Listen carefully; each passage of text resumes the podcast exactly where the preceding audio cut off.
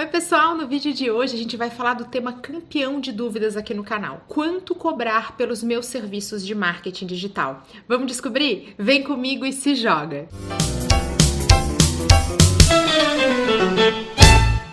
Bom, gente, para nós falarmos a respeito do tema precificação, que é muito complexo, a gente tem que entender aí três pilares. O primeiro pilar é o pilar do custo, é quanto custa para gente, né, o nosso serviço. Se fosse numa empresa, o que vende um produto é o custo da mercadoria vendida. Um outro pilar importante é o preço que o mercado mercado está disposto a pagar. É a lei da oferta e da procura, não tem como fugir disso. E o terceiro pilar é o mais interessante, que é a nossa estratégia. O que, que a gente vai fazer para estar tá bem colocado entre essas duas vertentes, mas com o só objetivo, que a gente consiga vender mais, mas também vender melhor, mantendo a nossa margem. Então vamos ver item a item. Primeira coisa que você vai ter que fazer é definir o seu valor hora. Quanto que custa para você prestar o serviço de marketing digital? Vamos botar aqui como um exemplo redação redação, né, geração de conteúdo para um blog. Você pode pegar o valor do seu salário, caso você já trabalhe na área, mais os encargos e dividir pelo número de horas trabalhadas. Você também pode buscar por vagas no LinkedIn. Então é muito importante que você procure lá no LinkedIn ou em anúncios em sites especializados em vagas e veja mais ou menos quanto que o mercado está disposto a pagar por uma tarefa como a sua ao longo do número de horas que você estaria envolvido nisso. Se você multiplicar pelo número número de horas que leva para você gerar um post para esse blog, você tem mais ou menos uma aproximação do seu custo. Lembrando que tem que ficar sempre de olho na qualidade, complexidade do tema, nem tudo é igual para escrever, tem coisas que a gente tem que se esforçar mais, né? E também com prazo. Então, se você vai ter um prazo mais longo, isso significa que você não tem que estar tá tão dedicado. Tudo isso é importante ficar de olho também na hora de pensar no seu valor hora. Uma dica é estar tá presente em plataformas especializadas em conteúdo, por exemplo, exemplo, Content Tools ou Rock Content, você vai perceber que lá estão uma série de profissionais, tem muita gente e que existe um valor de remuneração por hora, por post, por job, né? Tem uma série de coisas que entram ali nas estratégias. Mas isso é uma maneira de você estar tá de olho em duas coisas. Em média, como é que é o valor cobrado e também como é que o mercado recebe isso. Porque como você tem muitos profissionais, você acaba tendo a lei da oferta e da procura atuante lá dentro. Uma outra maneira de você também estar tá de olho né, no valor que o mercado está disposto a pagar em relação ao seu custo é você aproveitar sua rede de contatos. Você faz parte de grupos dentro do Facebook, das redes sociais, dentro do LinkedIn. Você se relaciona com pessoas que já estão fazendo isso. Ah, pessoal, quanto que vocês cobram para fazer uma arte é, para redes sociais? É uma maneira de você entender ali na sua região como que isso está funcionando. Então, beleza, você já conseguiu ter uma ideia do seu custo e também você já tem aí algumas ferramentas para pesquisar pelo mercado. O que, que o mercado está disposto a pagar por esse serviço? E é o mercado que vai ditar o teu preço. Mas aí você vai descobrir uma coisa que é muito interessante no mercado de marketing digital. O preço médio varia muito. Você vai ter o valor desde lá, sete reais por um post, que eu já vi, até você falar assim, ah, não, a nossa estratégia de conteúdo é um pacote de 15 mil reais por mês. Você falar, gente, socorro, o mercado está muito discrepante, né? Então como é que eu vou saber qual que vai ser o valor baseado no mercado? Num primeiro momento, quando você não tem histórico de nada e você só tá ali coletando informações aqui e acolá, o ideal é ficar numa média, né? Falar, olha, você vai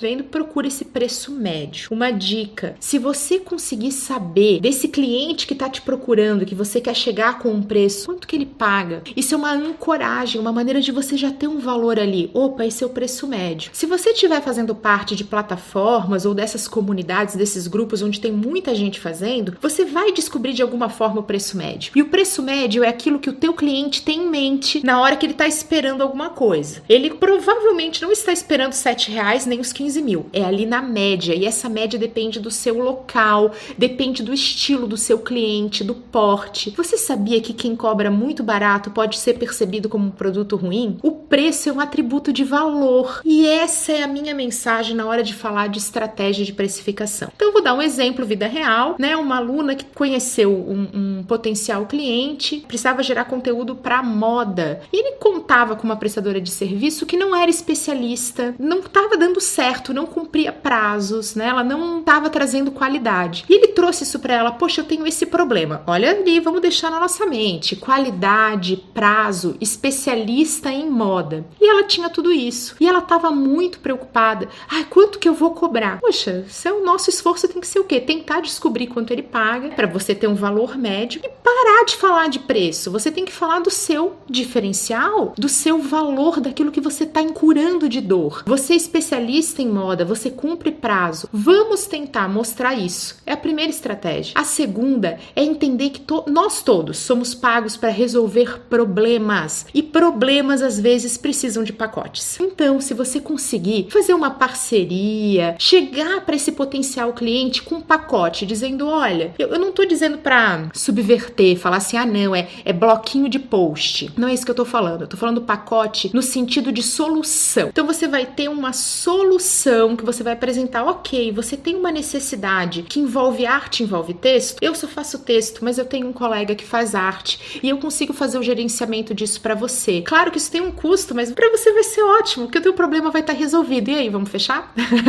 Tudo bem, né? Quem dera que fosse assim fácil. Mas é uma maneira que eu tô tentando mostrar para vocês da gente parar de focar no preço e naquilo que a gente tem para tentar se botar no lugar do cliente falar, ele tem um problema, eu vou formatar uma solução e apresentar para ele. O foco não é mais aquele preço médio, é o valor agregado. É aquilo que você vai entregar mais, é a segurança de saber, beleza, entender o que eu preciso e eu vou ter o meu problema resolvido. Gente, dica maravilhosa. Como é que a gente consegue aumentar o nosso valor percebido, esse diferencial, o valor agregado? Uma maneira a gente já viu aqui, que é entendendo o que, que é a dor, né? Qual é a dor do nosso cliente para que a gente consiga apresentar uma solução, ele fale, beleza, tô tranquilo, porque pelo menos entender o que eu preciso já foi, né? E muitas vezes a gente tem dificuldade nisso. Uma outra maneira, busque certificações. A gente já falou disso no vídeo sobre carreiras. Certificação para Google, certificação para Analytics, Google AdWords, Google Analytics também tem certificação para YouTube, Facebook Blueprints, né? Então para quem quer planejamento ou anúncios, até mesmo para conteúdo como da própria Rock Content que a gente já citou aqui no vídeo. O que, que é uma certificação? É uma chancela de qualidade. É quando alguém externo fala: olha só, eu testei essa pessoa e ela passou. Isso é uma maneira de você não precisar argumentar sobre as suas qualidades profissionais. Você fala, tá vendo? Eu sou certificada. Outro exemplo, HubSpot, uma ferramenta. Depois aqui na descrição do vídeo, aqui nos comentários, eu vou colocando os links para que vocês tenham acesso a essas certificações. Profissionais certificados, eles precisam argumentar menos e eles já vêm com esse valor agregado ali, coladinho com eles. É uma dica muito importante que eu quero que vocês sigam também. Eu espero que vocês tenham gostado desse post que é tão importante, um assunto tão complexo. Se quiserem saber mais ou se ficaram com dúvidas, por favor me avisem, porque eu adoro responder e a gente pode gravar mais vídeos sobre esse tema. Até a próxima!